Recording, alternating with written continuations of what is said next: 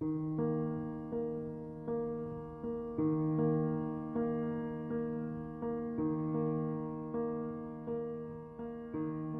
天十分钟，育儿很轻松。各位听众朋友，晚上好，我是今日主播维维，欢迎大家每晚准时收听引领电台。今天为大家分享的文章主题跟孩子的自信有关系。你的孩子自信吗？自信对一个人至关重要。那我们应该通过什么样的方法培养孩子的自信心呢？今天我们就一起来学习一下吧。不少家长都羡慕那些自信的孩子，自信的孩子在人群中非常出挑，笑容阳光、落落大方。其实自信不是与生俱来的，而是从小培养起来的。想要培养出一个自信的孩子，要用什么方法呢？要想培养出一个自信的孩子，或许以下的方法可以帮到您。第一，正确的夸奖孩子。很多父母认为，想让孩子自信。使劲夸就行，其实夸奖是个技术活儿，夸太少、夸太多、夸不好，都会给孩子带来负面影响。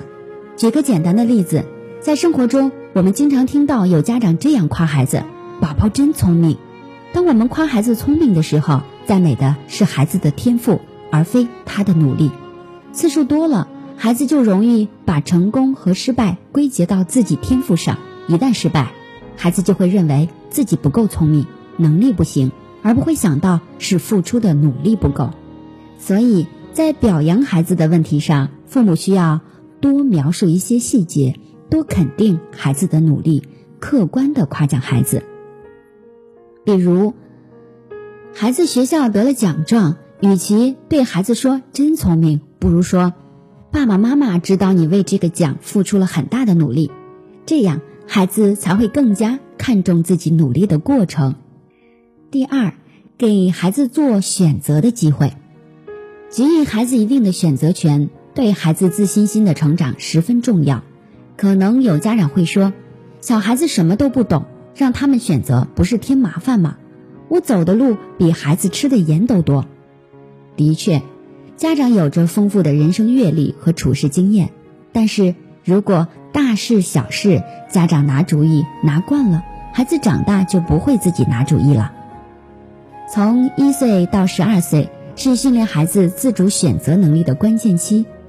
出门穿哪些衣服，节假日去哪里玩，餐厅点菜时都可以问问孩子的意见。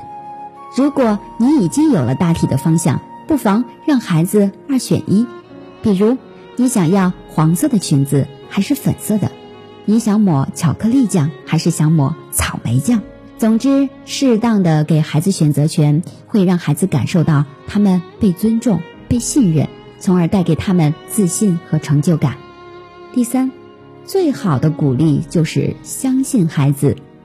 生活中，父母总是担心孩子会受到伤害，或者不愿意让孩子添乱，阻止代替孩子做事情。你别摔倒了。你洗不干净，你不会穿，奶奶帮你穿，快放下，别捣乱。这样的过度呵护，无形中剥夺了孩子重要的体验机会，容易让孩子觉得自己什么都不行。可能在你眼里，孩子洗个杯子洗不干净，摔碎了还容易弄伤自己，但对孩子而言，靠自己的能力洗完杯子就是一次小小的挑战，就是独立完成一件事情的体验。孩子需要的不是过度呵护，而是你相信他能做好这件事的放手和信任。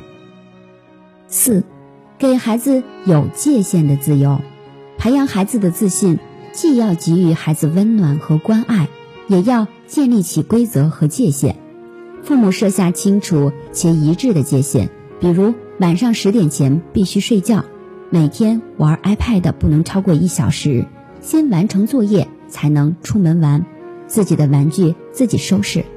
这些规矩很可能会引起孩子一时的苦恼、不开心，但是却能让孩子学会自我控制、自我负责。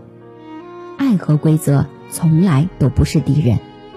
在家庭中的界限愈清楚，孩子以后进入幼儿园、学校、职场就愈有自信，和他人相处更能适应社会生活。五。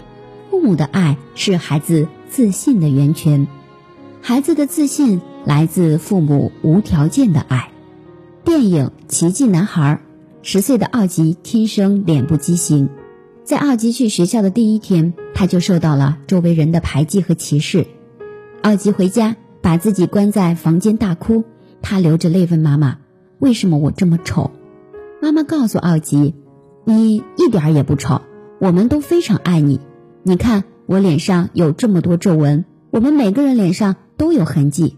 这是一张展示我们过往经历的地图，这张地图从来从来都不会丑陋。”妈妈这份坚定的爱给了奥吉源源不断的安全感，从自卑走向自信，最终成长为人们心中不可思议的奇迹。他用爱告诉孩子。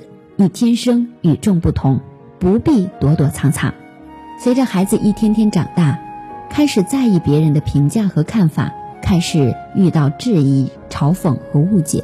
但是如果有一段永远支持、理解、尊重自己的父母，孩子的内心一定会很富足。